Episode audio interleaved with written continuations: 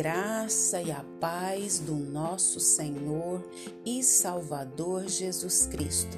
Aqui é Flávia Santos e bora lá para mais uma meditação. Nós vamos meditar nas Sagradas Escrituras, no Evangelho segundo João, capítulo 11, versículo 40.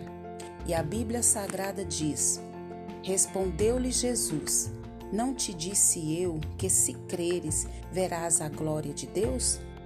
Respondeu-lhe Jesus: Não te disse eu? Se creres, verás a glória de Deus. João 11:40. Nós agradecemos a Deus por mais uma semana que passou e louvamos a Ele por mais essa semana que Ele nos concede. Quanta luta passamos na semana que passou, mas quantas vitórias também recebemos do Senhor. Louvamos a Deus porque Ele nos sustentou, Ele nos guardou, Ele nos protegeu, Ele proveu, Ele se fez presente, Ele cuidou da nossa vida, Ele cuidou dos nossos, Ele tem cuidado de tudo que diz respeito às nossas vidas e nós só temos que agradecer. Já agradeceu a Deus hoje? Já agradeceu a Deus por todas as atividades que você fez até aqui? Você já agradeceu porque me ouve, porque fala, porque anda, porque pode fazer as suas atividades, você pode, né, é, trabalhar nas suas demandas. Nós precisamos é, ter esse hábito de agradecer a Deus e que o Espírito Santo de Deus continue nos dando esse coração agradecido, não de maneira mecânica, mas com entendimento do que estamos fazendo.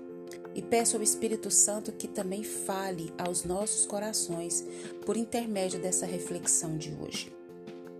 Se creres, verás a glória de Deus. Nós deixamos de viver muita coisa, nós deixamos de ser abençoados, de conquistarmos, de avançarmos por falta de crer, por falta de fé. Muitas e muitas e muitas vezes na nossa vida, a incredulidade tem dominado a nossa vida, a nossa mente. E nós clamamos ao Senhor nesse momento que Ele trabalhe a nossa fé e que aumente a nossa fé. E nós precisamos cuidar da nossa fé como quem cuida de uma planta que vem ali adubar a terra, preparar a terra, molhar, regar, é, plantar, é, saber o momento certo de regar novamente, de adubar a terra. Assim nós precisamos cuidar da nossa fé e é todos os dias cuidando da nossa fé, trabalhando a nossa fé. Nós precisamos pedir ao Espírito Santo que haja né, nessa área da nossa vida, na nossa fé porque se nós crermos, nós vamos ver a glória de Deus. Então nós sabemos que o texto aqui fala de Lázaro. Se nós formos ver os versículos anteriores, Lázaro era amigo de Jesus e Lázaro estava enfermo. E mandaram um recado urgente para Jesus é, por Marta e Maria. Marta e Maria, né, elas mandaram um recado para Jesus. Elas eram irmãs de Lázaro e, ela, elas mandaram dizer: Está enfermo aquele quem amas, no versículo 3. Mas diante da demora de Jesus, Lázaro morreu. E os, e os judeus que assistiam a família naquele momento de dor, eles questionavam o amor de Jesus por Lázaro, porque mandou o recado e Jesus não veio, Jesus demorou. Jesus demora? Será que Jesus demora? Será que Jesus falha? Bora ver. A expectativa de que Jesus chegasse para fazer é, com que Lázaro não morresse. Só que depois de quatro dias, após o sepultamento de Lázaro, é que Jesus entrou na aldeia de Betânia.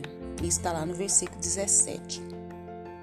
Marta, com a alma é, toda dolorida, e talvez com uma decepção muito grande, foi ao encontro de Jesus. Ele disse: Se tiveres, se tiveras aqui, perdão, se estiveras aqui, não teria morrido meu irmão. Disse Jesus que Lázaro havia de ressuscitar.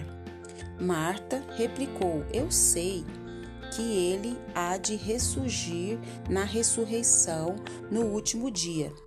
Jesus, porém, declarou: Eu sou a ressurreição e a vida. Então, nesse momento, Marta foi chamar Maria, que também correu ao encontro de Jesus, prostrando-se aos seus pés para chorar. E Jesus se dirigiu ao túmulo de Lázaro e ordenou os que estavam perto: Tirai a pedra. Marta protestou: Senhor, já cheira mal, porque já há quatro dias. Jesus, porém, lhe respondeu: Não te disse eu que, se creres, verás a glória de Deus?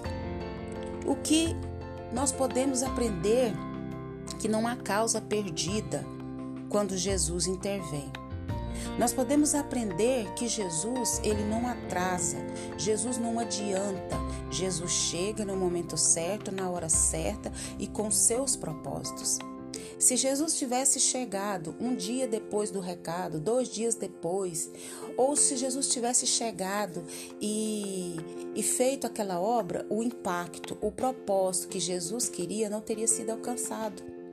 Porque nós sabemos que a pessoa, naquela época, quando falecia, né? Tinha aquele período que a pessoa falecia. Imagina, uma pessoa morreu um dia, dois dias, três dias, quatro dias sepultado, já estava cheirando mal.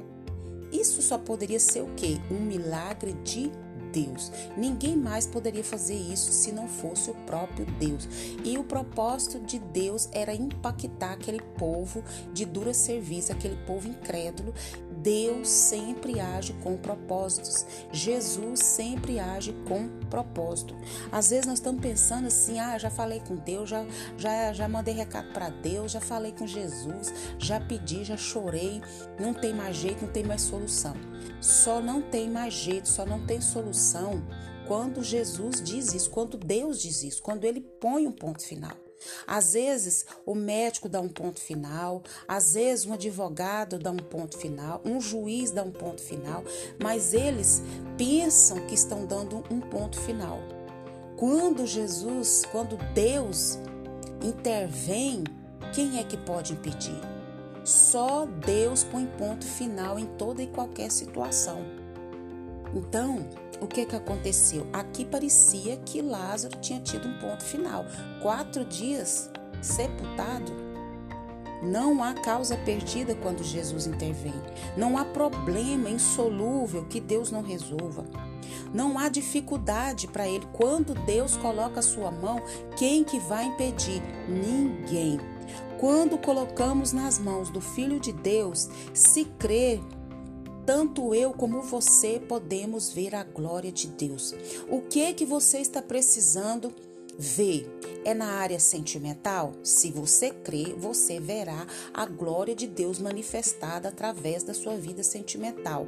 É na vida conjugal? Se você crê, você vai ver a glória de Deus.